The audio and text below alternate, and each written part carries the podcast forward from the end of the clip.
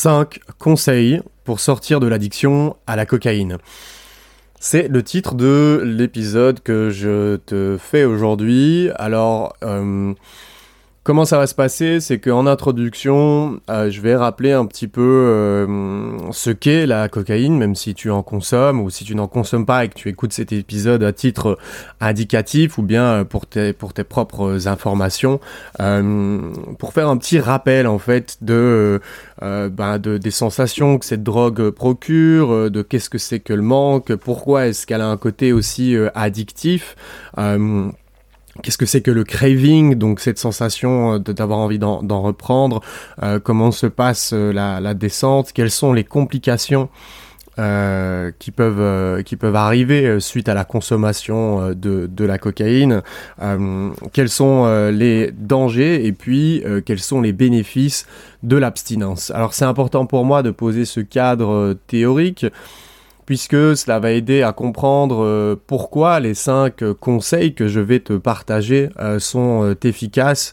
et en fait, ce sont des conseils qui sont basés sur ma propre expérience. J'insiste là-dessus. L'idée, c'est comme à travers tous les épisodes, que tu puisses aller piocher des choses, des idées qui pourraient te convenir à toi et éventuellement mettre en place ces choses-là dans ton propre parcours euh, contre euh, tes addictions.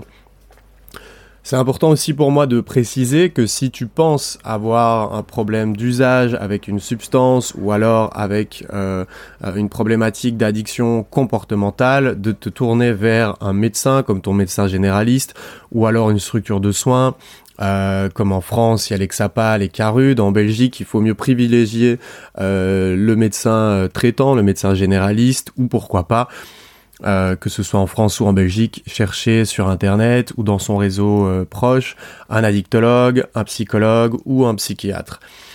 Je ne suis pas médecin, c'est important de le préciser, pas non plus un psychologue. Donc voilà, si jamais euh, tu as la moindre, le moindre doute par rapport à ta propre consommation ou ta situation, euh, tourne-toi en priorité vers le corps médical. Cet épisode est à titre indicatif et basé sur ma propre expérience, sur mes connaissances euh, à l'heure actuelle, à l'instant T, sur les addictions. Maintenant que ce petit disclaimer est fait, entrons dans le vif du sujet. Avant de passer aux 5 conseils, aux 5 choses euh, qui, m'ont été extrêmement utiles quand j'ai voulu arrêter la cocaïne et même après pour pouvoir maintenir mon abstinence face à ce produit spécifique, je vais, comme je le disais en introduction de ce podcast, partager euh, quelques informations euh, sur, sur la cocaïne parce que c'est bien aussi de savoir ce qu'on consomme, même si on n'arrive pas tout de suite à arrêter. Et ça, il faut pas culpabiliser à partir du moment où on décide d'arrêter. Les choses ne se font pas du jour au lendemain. On peut arrêter du jour au lendemain suite à un événement, suite à un déclic, une fois qu'on a touché le fond. Mais à partir du moment où on, a envie d'arrêter, euh, généralement ça ne se passe pas euh, tout de suite.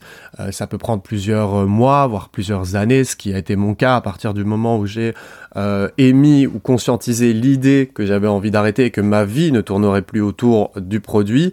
il m'a fallu deux ans de, de, travail et deux ans à réfléchir euh, et à, essayer d'arrêter pour que le jour où euh, un événement particulier m'est arrivé, je me suis dit euh, allez c'est bon maintenant c'est le moment et j'arrête.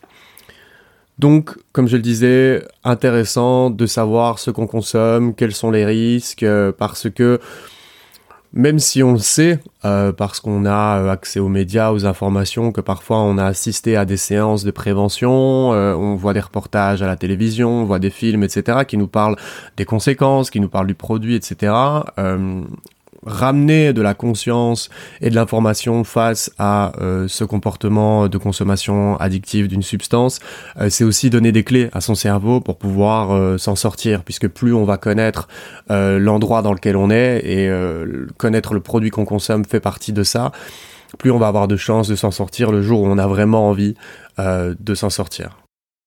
Donc la cocaïne c'est quoi? Bon pas de surprise, hein, c'est une poudre blanche qui est fabriquée à partir de la feuille de coca qui est majoritairement euh, essentiellement importée d'Amérique du Sud, euh, Colombie, Mexique, voilà ça se passe dans, dans cette zone-là, mais c'est pas du tout l'objet euh, du podcast.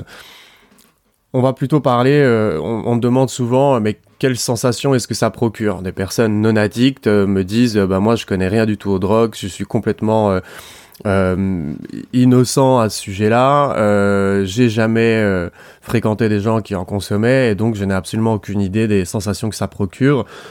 En fait, les sensations que ça procure, les choses pour lesquelles, enfin après lesquelles on est à la recherche finalement lorsqu'on consomme de la cocaïne, la liste n'est pas exhaustive mais je, vais en, je vais en lister quelques-unes. Il euh, y, a, y, a, cette sensation euh, d'être beau, grand, fort ou forte si euh, on est dans le cas d'une fille. Euh, on a cette sensation euh, d'intelligence, l'impression qu'on est plus intelligent, que les idées arrivent plus facilement, qu'on est capable d'aborder plus de sujets, etc. C'est pour ça que quand on se retrouve dans un appartement avec des gens qui consomment, ça peut devenir très très lourd à un moment donné parce que parce que voilà, les gens refont le monde et en fait, il y a un décalage entre la perception que le consommateur va avoir et son discours. C'est-à-dire que c'est vraiment une sensation, ça n'a absolument rien de factuel. On ne gagne pas des points de QI et on n'est pas plus intelligent lorsqu'on consomme de la cocaïne, mais c'est une sensation euh, que l'on ressent lorsqu'on consomme. Euh, on, peut remarquer aussi souvent des gens qui vont avoir une sorte de certitude insolente, comme on peut dire, euh, des gens qui vont euh, développer un peu ce, côté imbu de leur personne, qu'ils peuvent ne pas avoir nécessairement lorsqu'ils ne consomment pas de, de, la cocaïne. Une euphorie, un sentiment de toute puissance, qui vient avec une espèce de profonde chaleur qui envahit un, petit peu tout le corps et quand même assez logé euh, dans la poitrine hein, parce que au niveau du cœur le cœur accélère etc euh, donc euh, ce, sentiment euh, que, que, nos forces sont décuplées. Alors sur le plan physique ça va être euh, par exemple la réalité puisque la cocaïne pourrait gommer la fatigue, euh, comme c'est un, stimulant, donc ça va euh, dire au cerveau, enfin ça va masquer au cerveau euh, l'idée qu'on est fatigué ou qu'on va avoir faim, etc. Donc on va avoir ce sentiment de toute puissance.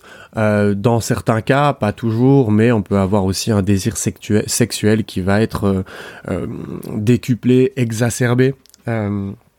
Il y a aussi souvent euh, cette, euh, cette, cette idée, cette sensation euh, de euh, que, que la cocaïne va canaliser euh, nos pensées, donc on va avoir plus facile à se focus. Et en fait, euh, là, là, on est dans, dans une sensation, mais on est aussi dans une réalité, c'est-à-dire qu'on va être en hyper focalisation sur un sujet ou sur quelque chose, et qu'on va avoir cette capacité parce que le cerveau est surstimulé. on va avoir cette capacité à se concentrer sur un sujet. Et ça se voit souvent dans les euh, dans les conversations, par exemple, euh, où, des gens euh, bah, vont, voilà vont continuer à parler, parler, parler, parler, parler, euh, parce qu'ils sont sous l'effet de, de la cocaïne. Et enfin, on peut avoir cette sensation, cette fausse sensation de bonheur en fait, due à cette stimulation et à tous ces effets qui vont arriver d'un coup avec la, la puissance de la cocaïne. Alors maintenant, au niveau du manque, euh, il y a quelque chose à comprendre, c'est que la cocaïne ne euh, développe pas de dépendance physique, contrairement à des drogues comme euh, la famille des opiacés, donc par exemple l'héroïne, la morphine, qui là vont avoir des, des, un, impact physique. L'alcool également, le tabac, donc la cigarette, plutôt la nicotine en réalité. Donc sur la cocaïne, on n'a pas euh, ce, cette dépendance euh, physique, ce qui est quelque chose d'un petit peu paradoxal parce que souvent, lorsqu'on ne connaît pas la drogue, les gens qui ne connaissent pas la drogue et qui entendent parler d'addiction à la cocaïne, ils se disent voilà là, ça doit être euh, horrible parce qu'on a cette image du toxicomane qui développe une, dépendance physique et qui, a les mains qui tremblent et qui ne peut pas se passer son produit. La réalité, c'est qu'avec la cocaïne, c'est pas comme ça que ça marche. Le, le, le, manque euh, est plutôt euh, psychologique et il arrive généralement entre 3 et 4 jours après la dernière prise. Et c'est ça qui fait que la plupart des gens qui sont addicts vont avoir l'impression, la sensation euh, qu'ils ne le sont pas, qu'ils sont dans le contrôle puisque euh, imaginons euh, qu'on consomme, euh, un consommateur prenne de la coke le, jeudi et le vendredi, et eh ben le samedi et le dimanche, il ne va pas avoir cette envie irrépressible, ce craving comme on l'appelle, de reconsommer de, de la cocaïne. Donc on pourrait, en tant que consommateur débutant ou en plein dans l'addiction, se dire non non mais moi je gère parce qu'en fait je me lève pas le lendemain matin avec une envie de consommer la réalité, c'est que pour des raisons, euh, euh, enfin pour, des choses qui se passent euh, dans, dans le cerveau, je vais pas rentrer dans les détails scientifiques ici, mais la spécificité de cette substance et le lien qu'elle, l'interaction qu'elle a avec le cerveau fait que la sensation de manque n'arrive que trois ou quatre euh, jours après. Euh, et donc ça c'est assez euh, assez assez pernicieux parce que des fois il peut se passer un an, six mois, un an, deux ans avant qu'on se rende compte qu'on est accro parce qu'on pense que pour être accro il faut en consommer tous les jours alors que pour la cocaïne c'est pas du tout le cas. encore une fois en opposition à des produits comme le comme le tabac ou comme l'alcool pour un alcoolique qui va avoir besoin d'avoir sa dose journalière. Et quoique, il y a des alcooliques qui euh, bah, ne boivent par exemple pas tous les jours ou qui vont euh, ne boire que le soir en rentrant du boulot, etc.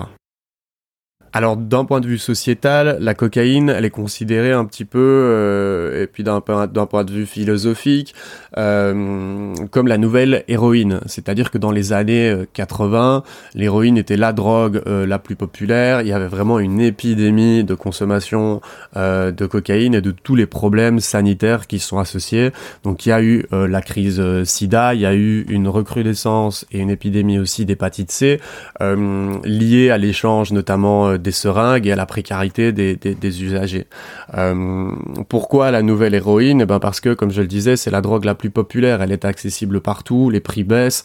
Euh, vous avez euh, la, possibilité d'en trouver à toute heure du jour et de la nuit si vous êtes dans les grandes villes et ça commence aussi à se développer du côté rural.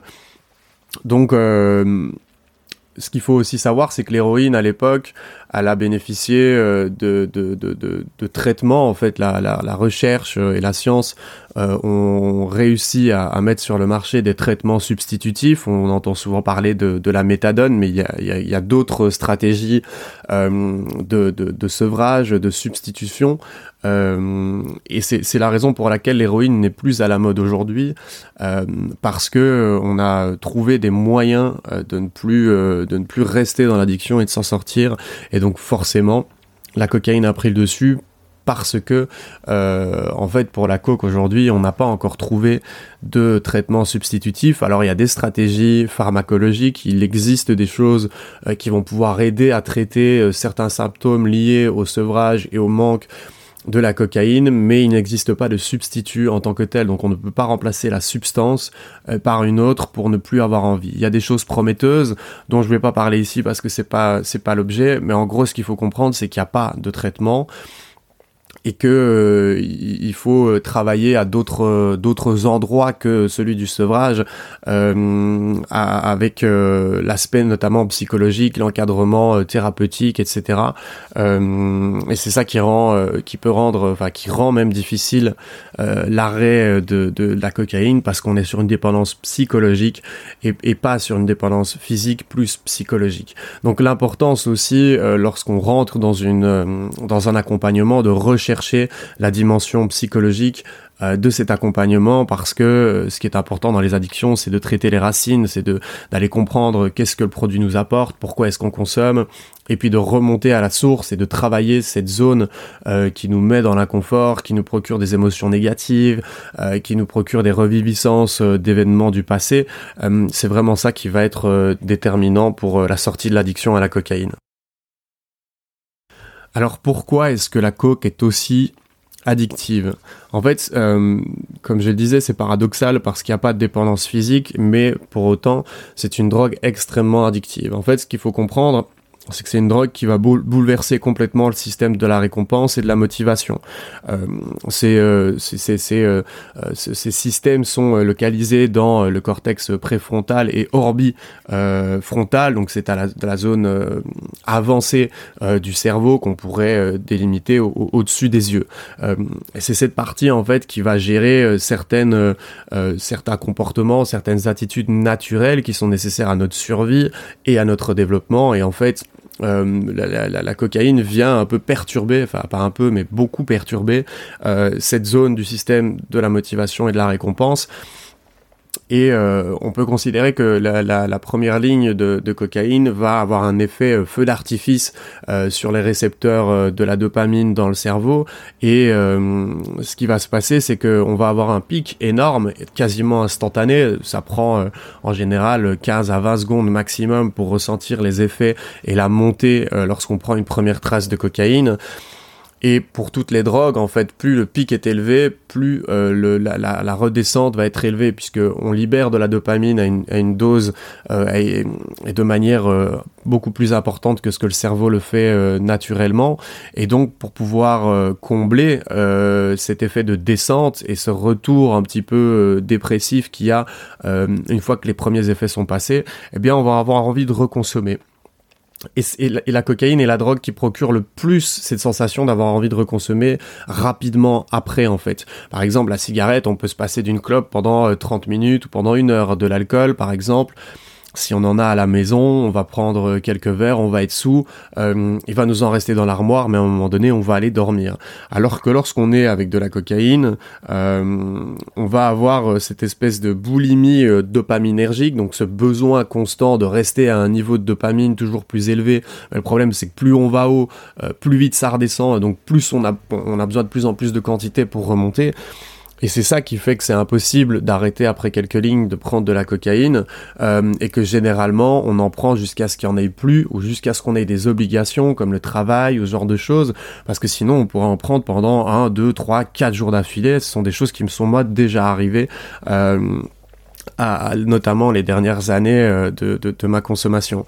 Euh, donc par rapport à par rapport aux autres drogues, euh, c'est euh, c'est une drogue, euh, voilà, une fois que les vannes sont ouvertes, c'est extrêmement compliqué d'arrêter.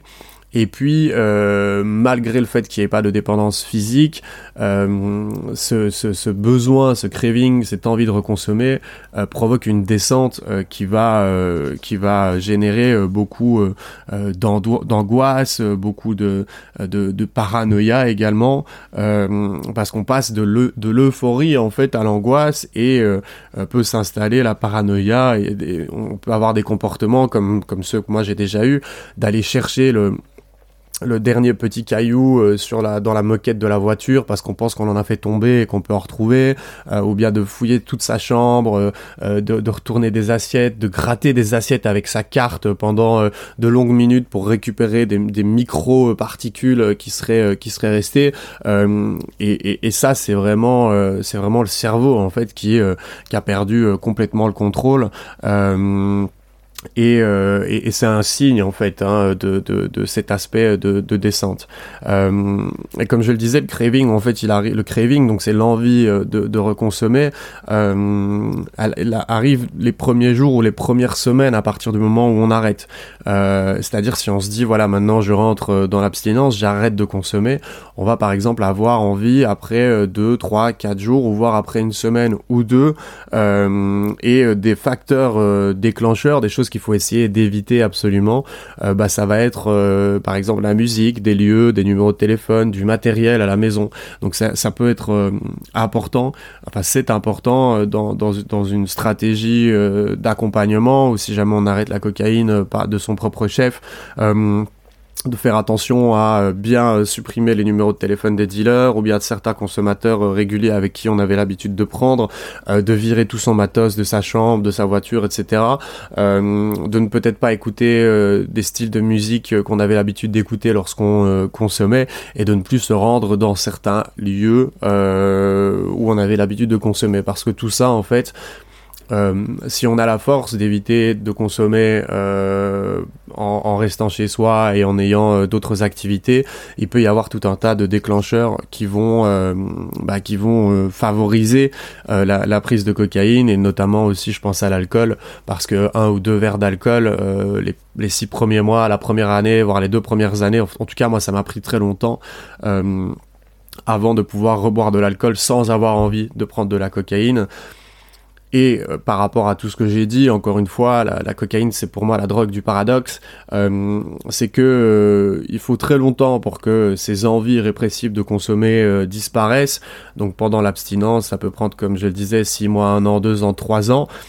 Mais le jour où ça disparaît, ça disparaît complètement. Donc à partir du moment où on a réussi son sevrage psychologique à la cocaïne, ce qui est mon cas aujourd'hui, euh, je n'en ai plus envie. Ça veut pas dire que j'y suis plus sensible. Ça m'arrive des fois de me retrouver, de moins en moins souvent, mais ça m'arrive des fois de me retrouver dans des soirées où je vois de la cocaïne.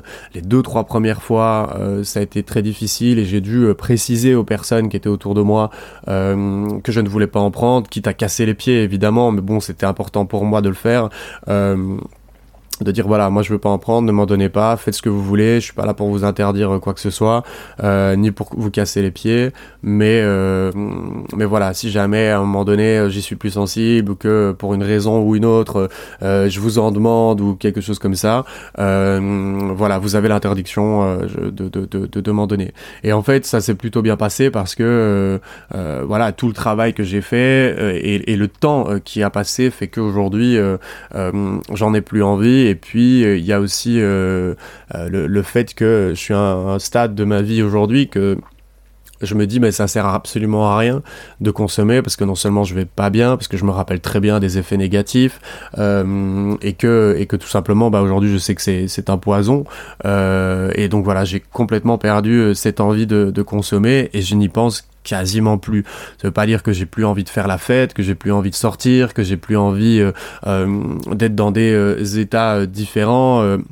mais en tout cas, me défoncer à la cocaïne, je n'en ressens plus le besoin et je n'en ai plus l'envie, même si j'en ai devant moi et qu'on m'en offre, on pourrait m'en offrir gratuitement par exemple. Alors je vais rapidement parler euh, de côté un peu moins euh, sexy, mais je pense que c'est important quand même de se les remémorer. Euh, si jamais t'as pas envie d'entendre parler des conséquences négatives et des répercussions éventuelles sur ta santé mentale ou physique, je te propose de passer peut-être une minute ou deux et d'avancer à la suite de l'épisode, parce que je sais que ça peut être difficile à entendre et que des fois on n'a pas toujours envie d'écouter voilà les, les, les, les ce que ça pourrait apporter en termes d'aspects négatifs, mais c'est quand même important pour moi de, de les citer au cas où. Donc dans les, dans les complications, euh, en fait, les, complications pardon, démontrent euh, pourquoi c'est important euh, d'arrêter en fait la cocaïne le plus tôt possible. Et dès que dès que t'as pris conscience en fait qu'il y a qu'il y a un problème avec ce, produit parce que bah, les complications peuvent être d'ordre physique mais aussi psychiatrique. Et du côté psychiatrique, c'est extrêmement courant de voir se développer ben, de, la, dépression, euh, de l'angoisse chronique euh, et euh, de la paranoïa. Savoir qu'après euh, 3 à 4 années de consommation régulière et en fonction des dosages et de l'usage, etc., euh, la paranoïa est quelque chose d'extrêmement courant, euh, donc on va avoir cette sensation d'être persécuté, d'être suivi, peut-être pas tout le temps, à toute heure du jour et de la nuit, mais c'est quelque chose qui va être euh, relativement fréquent. c'est quelque chose que moi j'ai vécu et franchement c'est pas gay, c'est pas gay à vivre. Après, la bonne nouvelle, comme j'en ai déjà peut-être parlé, c'est que euh, lorsqu'on est euh, dans l'abstinence depuis longtemps, euh, ce sont des symptômes qui vont s'estomper et puis venir par disparaître. Donc ça c'est assez encourageant.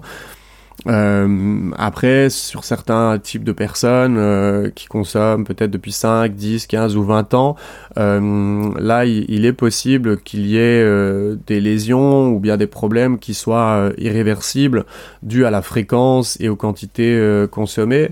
Mais quoi qu'il arrive, il faut jamais se dire que de toute façon, il est trop tard et qu'on est foutu parce que le confort d'une vie sans consommation et le, le, confort d'une vie sur laquelle on aura travaillé et, qu'on aura pris, repris le, le, contrôle euh, vaut euh, peut-être les petits problèmes que, euh, que, que ça, enfin les petits ou voire moyens ou grands problèmes qu'une consommation longue et répétée pourrait provoquer. Par exemple, moi, à l'heure actuelle, j'ai conscience, je pense que ça va aussi avec l'âge et la perte de la plasticité euh, du cerveau, mais j'ai conscience qu'au niveau mémoire, euh, j'ai euh, beaucoup moins de, de, de, mémoire que, que je pouvais en avoir il y a 10 ans, et c'est pas prouvé, mais c'est pas impossible. En tout cas, je parle par intuition. C'est pas impossible que la cocaïne euh, à usage régulier pendant 6-7 années de ma vie ait eu un impact, euh, ait eu un impact là-dessus. Donc les dangers euh, physiques, euh, à forte dose, bah, ça peut altérer euh, les, les fonctions cognitives, hein, donc vraiment dérégler de manière temporaire ou définitive les, les, fonctions cérébrales, comme l'attention, je parlais de la mémoire, la prise de décision, la capacité de réaction, donc rattraper quelque chose, freiner lorsqu'on est en voiture, voilà, ce sont des choses sur lesquelles une consommation répétée peut avoir un impact même lorsqu'on est à jeun. Et puis, euh, il peut y avoir des problématiques du côté ORL, donc euh, le, nez, des lésions euh, au niveau du nez, et puis au niveau des organes, le cœur, les reins, les poumons. on peut avoir des dysfonctionnements sexuels. ça peut amener à la stérilité, aussi bien chez l'homme que chez la femme la, euh, le risque accru de développer, euh, euh, pas, pas de développer, mais de contracter des hépatites C, des maladies en fait sexuellement transmissibles comme le sida, euh, ça peut aussi causer des épilepsies, des AVC, des embolies. Voilà, je vais m'arrêter là parce que le tableau est pas joyeux, mais c'est quand même important de se dire que bon, euh, la cocaïne c'est pas c'est pas un jouet quoi. C'est euh, elle est elle est glamourifiée dans les médias. C'est devenu quelque chose complètement à la mode. C'est banalisé. moi, ça a été mon cas pendant des années. je, je ne je ne dramatise pas non plus la situation. je n'en fais pas euh, aujourd'hui, euh, je suis pas euh, anti-drogue, je ne suis pas là à, faire la morale aux gens et à leur dire qu'il faut qu'il faut arrêter parce que de toute façon ça ne marche pas et puis voilà, c'est pas dans pas dans ma nature. mais c'est quand même important de, savoir que c'est pas un jouet et, c'est toujours bien de savoir où on met les pieds lorsqu'on consomme un produit. Alors, pour ces 5 conseils pour sortir de l'addiction aux substances et même plutôt à la cocaïne, c'est euh, le premier conseil, c'est arrêter de fréquenter des consommateurs. Alors je sais, c'est extrêmement compliqué. Moi, ça m'a demandé de couper tout contact avec toutes les personnes que je connaissais. J'ai supprimé des centaines de personnes sur Facebook, euh, sur Instagram. Euh, des amis, des potes, des gens plus ou moins proches. Le problème, c'est que moi, après cette année de consommation, bah, j'avais complètement arrêté de fréquenter ceux qui consommaient pas. Et je n'avais plus que dans mon carnet d'adresse des personnes bah, qui euh, se défonçaient tous les week-ends ou même euh, voire euh, toute la semaine. Donc ça peut être extrêmement compliqué parce que ça, ça veut dire de se retrouver seul potentiellement du jour au lendemain. Alors moi, si tu as déjà écouté les autres podcasts euh, ou que tu as déjà entendu parler de mon, histoire, euh, j'ai arrêté la cocaïne seul et euh, j'ai pas eu d'accompagnement psychiatrique ou psychologique parce que j'avais pas le choix, j'avais plus d'argent. J'étais dans une situation de détresse qui faisait que je ne connaissais pas non plus tous les organismes qui auraient pu m'aider et m'accompagner pour arrêter pour arrêter la cocaïne ou en tout cas m'aider à maintenir mon abstinence et à et à me remettre sur pied mais euh, de manière euh, instinctive à l'époque euh, j'ai euh, j'ai coupé euh, tout contact avec les personnes avec qui j'aurais eu un potentiel de de, de, de consommation. Et, et c'est souvent difficile parce que ce que j'ai déjà remarqué ce qui était mon cas c'est que euh, chez les profils euh, d'addicts, il y a euh, souvent ce qu'on appelle de la dépendance affective en fait. C'est des, des, une, intolérance au rejet, un besoin d'être validé par la présence des autres et, et, ce besoin en fait de, de reconnaissance. Et, ce sont toutes des choses en fait qui sont de l'ordre psychologique et qui font que euh, on, est euh, addict à la substance, mais on est aussi addict au fait d'être tout le temps en présence des autres. Et là où avec la substance on va se mettre en danger, euh, on peut très bien aussi se mettre en danger parce qu'on a tellement besoin d'être avec des gens et que des fois les seules personnes qui sont disponibles bah, vont être des personnes soit toxiques ou malveillantes. et donc ça peut être extrêmement compliqué de se retrouver seul du jour au lendemain. et c'est pour ça que euh, moi, je, je conseille de, de, à, à, celui ou à celle qui a envie d'arrêter euh, de trouver un accompagnement, un minima, une personne à qui en parler, euh, à qui parler de la situation, voire même d'aller demander des aides sociales, euh, mais d'être entouré en fait, parce que moi, j'ai extrêmement, ça a été extrêmement dur cette partie-là. Euh, J'en ai, enfin, ça a vraiment été un combat, quoi. Ça a vraiment été un combat. Pourtant. Euh, c'est vraiment quelque chose d'indispensable. Euh, je pense que de, par le, côté addictif euh, psychologique de la cocaïne, continuer de fréquenter des gens qui consomment ou qui ont un mode de vie dans lequel ils ont besoin de s'évader avec des substances, quelles qu'elles soient.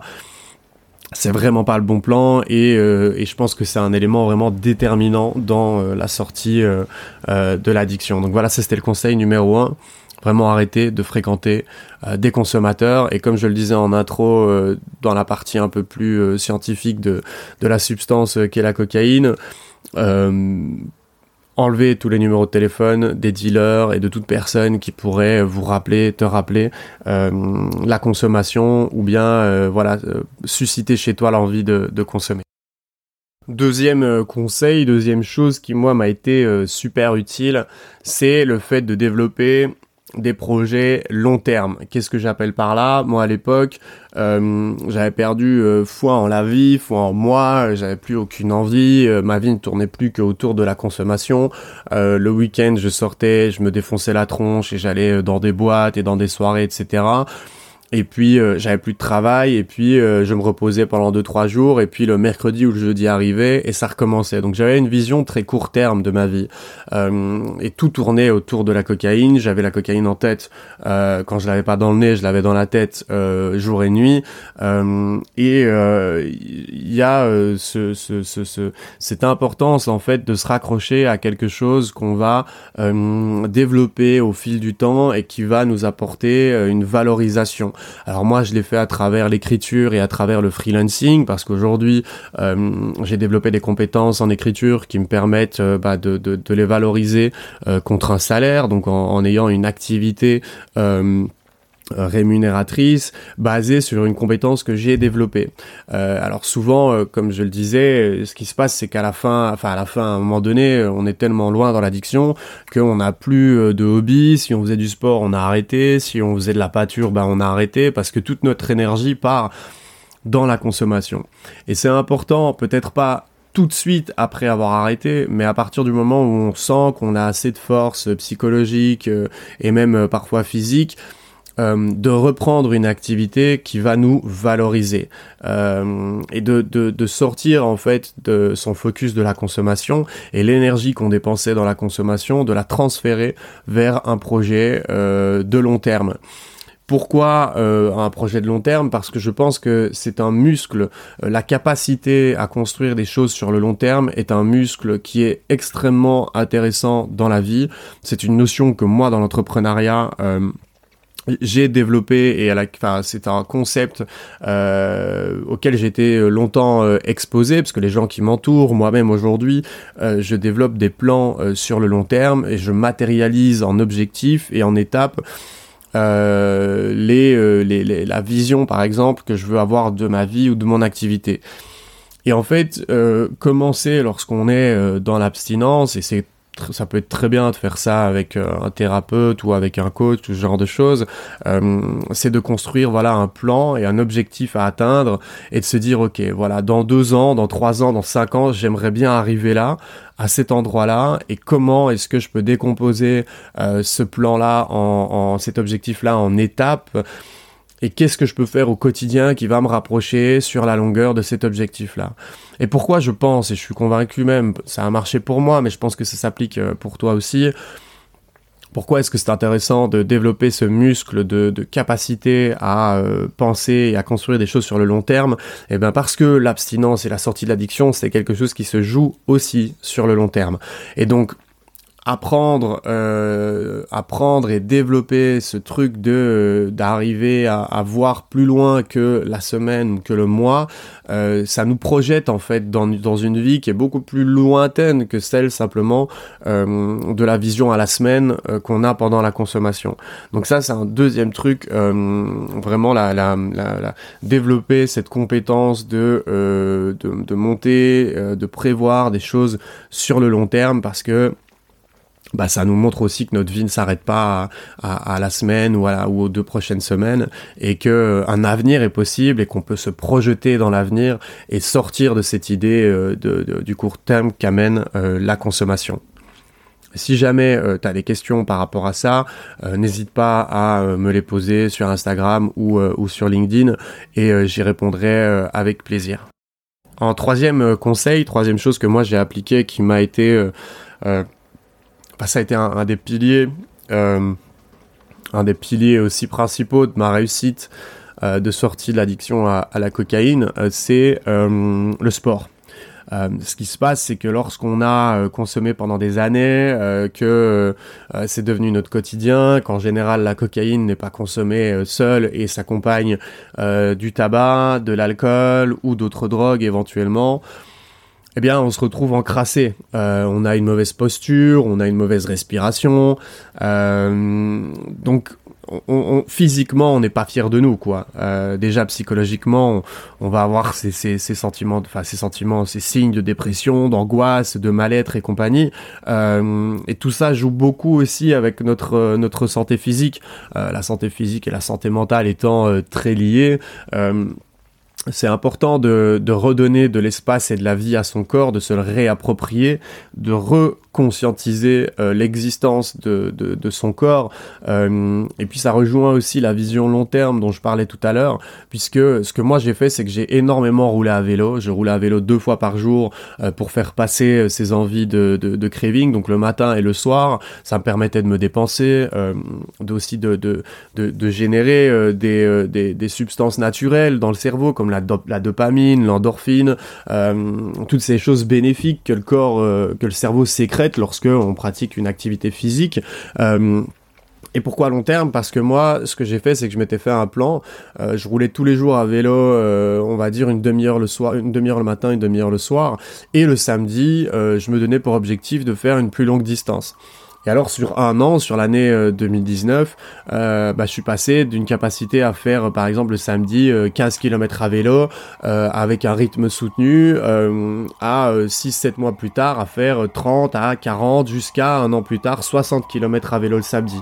et comme j'avais très envie de, de me dépenser, de développer ses compétences et ses capacités physiques, ça m'a aidé à rester accroché en fait et à me dire bah, si jamais je je reconsomme, si jamais je sors, etc. La semaine prochaine, je serai pas capable de faire euh, ces mêmes euh, ces mêmes performances. Euh, et donc ça, ça m'a énormément aidé. L'idée, c'est pas de nécessairement prendre le sport comme quelque chose centré autour de la performance mais ça peut aider. En tout cas, moi, ça m'a énormément aidé euh, et, euh, et, je ne peux que, que le conseiller. Euh, et si même c'est que 10 minutes par jour ou bien que quelques que, que deux ou trois séances d'une demi-heure sur la semaine, l'idée c'est de pas y aller à fond dès le début parce que sinon on n'arrivera jamais à prendre l'habitude. c'est plutôt d'y aller petit à petit et en fait d'aller retrouver des sensations positives au niveau du corps. C'est d'aller chercher un sport ou une activité physique qui va procurer une source une sensation de bien-être après euh, cette pratique parce que L'idée, ça va être de s'accrocher euh, à ces choses qui nous font du bien et qui vont pouvoir compenser euh, bah, les effets de la drogue, de la cocaïne. Ensuite, le quatrième pilier, le quatrième conseil que je veux te partager aujourd'hui, c'est l'axe lecture et formation.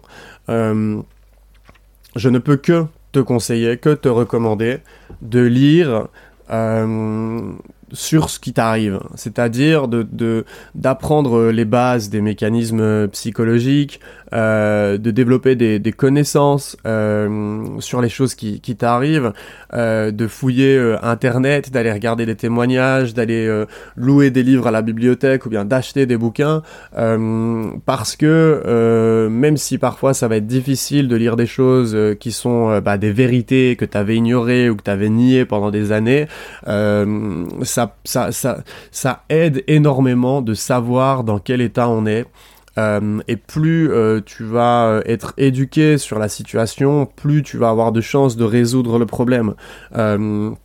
c'est comme en management, un problème dont on ne comprend pas les issues va être très compliqué à régler. À partir du moment où on a toutes les données de l'équation, c'est beaucoup plus facile de mettre en place des choses pour pouvoir sortir ou en tout cas résoudre le problème.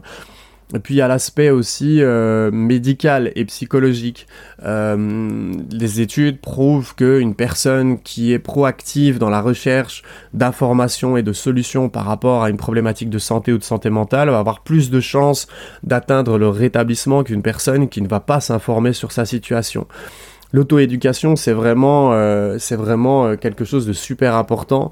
Euh, et puis ça va te permettre aussi si jamais tu rencontres un professionnel de la santé mentale ou physique de euh, d'avoir des données, de pas arriver euh, de manière passive devant le professionnel euh, et de d'un petit peu rompre cette hiérarchie verticale du médecin vers le patient et de plutôt rester sur quelque chose, une relation horizontale avec pourquoi pas de la collaboration dans la construction d'un programme de rétablissement plutôt que d'avoir quelqu'un qui ne vous connaît peut-être pas bien et qui vous donne un plan à suivre. Voilà, on va organiser comme ça votre sortie de l'addiction, alors que si ça se trouve c'est pas votre programme, c'est pas le programme le plus adapté pour vous.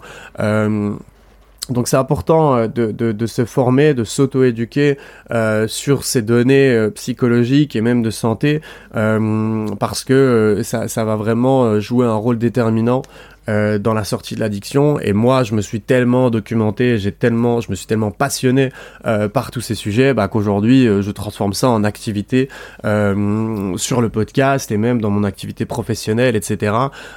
donc, ça peut aussi déboucher euh, sur des choses, des choses auxquelles tu t'attendais pas du tout à la base euh, lorsque tu auras commencé à, te former et t'informer euh, sur le sujet. Alors encore une fois, évidemment, il n'y a pas d'obligation et il n'y a pas d'obligation à pour sortir de l'addiction un jour en faire un podcast ou à parler sur les réseaux sociaux et à témoigner comme moi je le fais.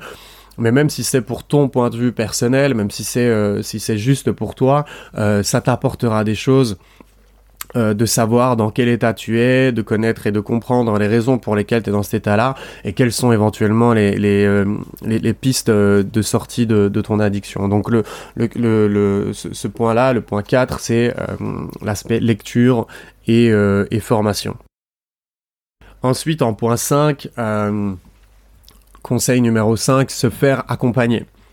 Alors je sais, euh, c'est paradoxal parce que moi-même, euh, je n'ai pas été, euh, je me suis pas fait accompagner pour la sortie de mon addiction, mais je ne peux que le recommander justement parce que j'ai j'ai beaucoup souffert de ce manque d'accompagnement, de ce manque de présence autour de moi, de ce manque d'encadrement. Euh, même si euh, ma sortie de l'addiction est une réussite, euh, je, comprends et j'ai conscientisé l'importance d'avoir des personnes ressources autour de soi pour être aidé que ce soit sur la partie du sevrage psychologique ou que ce soit euh, pour aller traiter les sources et les racines de, l'addiction.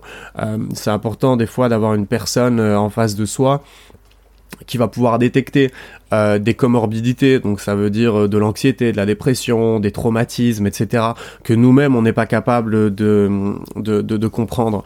Euh, moi, ça m'a pris beaucoup de temps avant de conscientiser certaines choses parce que justement j'avais cet axe de lecture et de formation et d'auto-éducation sur les sujets de la psychologie et des addictions mais j'aurais probablement gagné du temps sur certaines choses et j'aurais peut-être pu régler certains problèmes euh, associés à l'addiction euh, beaucoup plus rapidement. Donc euh, c'est pour ça que je pense qu'il faut pas du tout négliger l'aspect l'aspect accompagnement et si j'avais pas eu un voyage aussi long à l'étranger, euh, je, je, pense que j'aurais pas réussi à, à, à, mon abstinence euh, aussi longtemps et que j'aurais probablement eu euh, une rechute en, en, restant dans le même environnement, euh, bah, voilà, sans changer d'environnement. Je pense qu'à un moment donné ou à un autre, j'aurais probablement rechuté et c'est quand même passé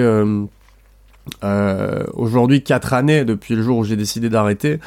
Mais il y a eu euh, une fois un dérapage et c'est lorsque je suis rentré, euh, lorsque je suis rentré en Belgique après euh, ces années à l'étranger, où je pensais que j'étais assez fort pour retourner dans des, enfin voilà, revoir des fréquentations de, gens qui consommaient, mais sans les rencontrer pour des raisons de consommation. Euh, et en fait, il s'est avéré que à ce moment-là, euh, bah, je me suis rendu compte que c'était encore trop facile euh, de, de, de, enfin, c'était, c'était encore possible que je recraque. Euh, mais par contre, la différence, c'est que j'ai craqué peut-être sur l'espace de 2-3 semaines où j'ai refait plusieurs soirées. Et en fait, je me suis rendu compte de tout le chemin que j'avais fait, c'est les trois derniers, les trois années avant. Et, euh, et, euh, et, et, je me suis rendu compte aussi que j'avais plus envie de cette substance, que je la prenais euh, lors de ce, de ce dérapage. Je, l'ai reprise parce que c'est quelque chose que je connaissais, que je maîtrisais. Euh, je savais comment on en prenait, je connaissais les effets, je savais comment gérer ça, etc. Donc euh, ça, avait, ça a plutôt été des reprises par habitude plutôt que une rechute, parce qu'une rechute, ça va être bah, retourner exactement dans la condition dans laquelle on était, donc c'est-à-dire repère de contrôle et incapacité à s'en ressortir.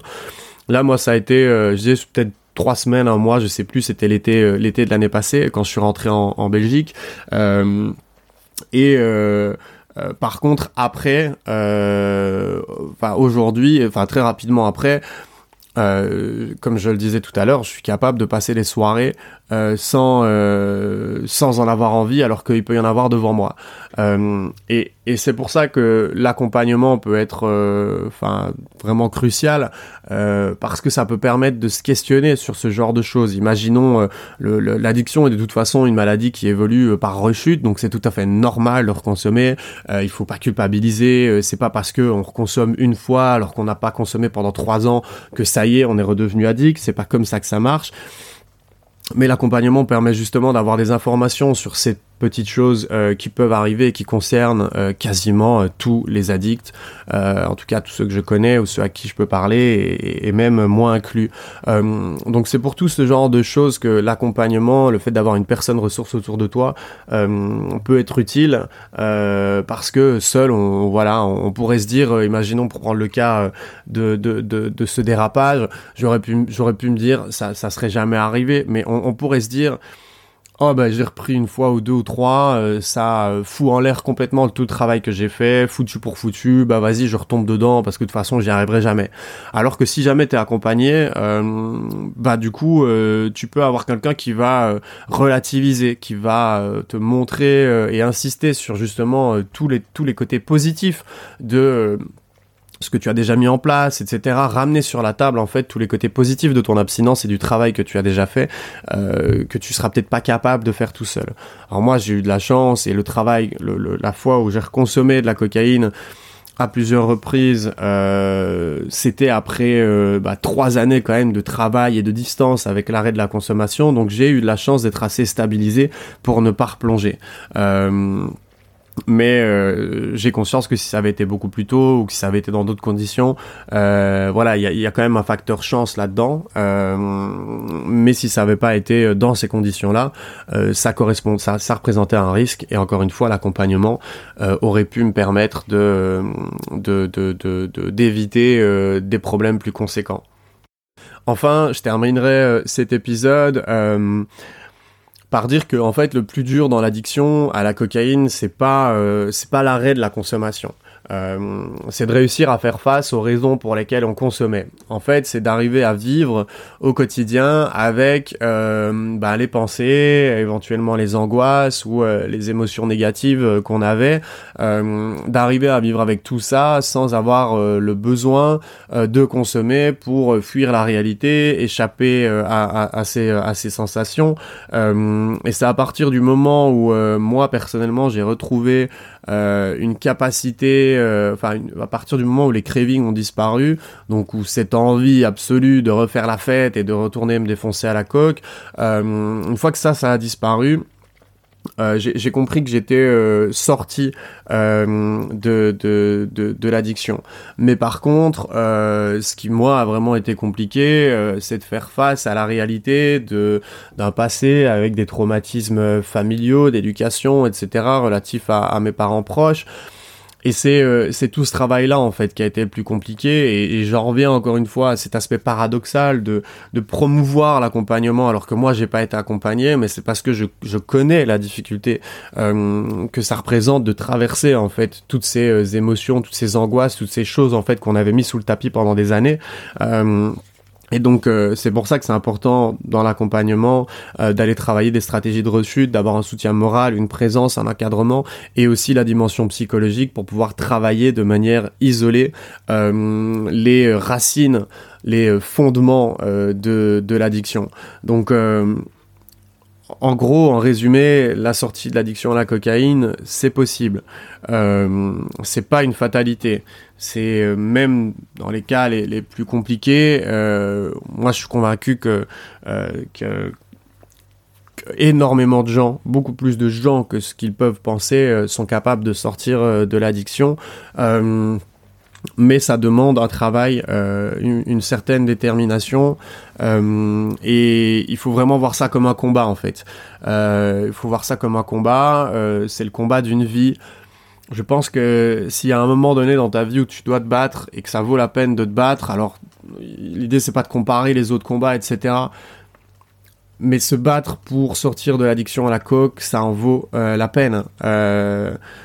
Aujourd'hui, je suis pas arrivé à un état parfait. Euh, j'ai encore, euh, j'ai encore euh, des, des, des, émotions négatives. Il y a encore des choses du passé qui sont pas totalement réglées.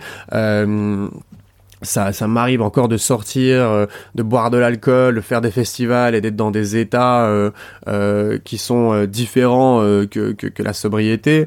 Euh, je ne me défonce plus jamais la gueule, c'est-à-dire que je ne cherche plus attentionnellement à me faire du mal. Donc ça, ça, ça a disparu, mais voilà, j'ai atteint un niveau de rétablissement euh, qui me permet de mettre en place des projets, de sortir un épisode de podcast par semaine. L'épisode que tu es en train d'écouter m'a demandé plusieurs heures de préparation de lecture, euh, d'écriture, de montage, etc. C'est des choses que j'aurais été complètement incapable de faire à l'époque où je consommais.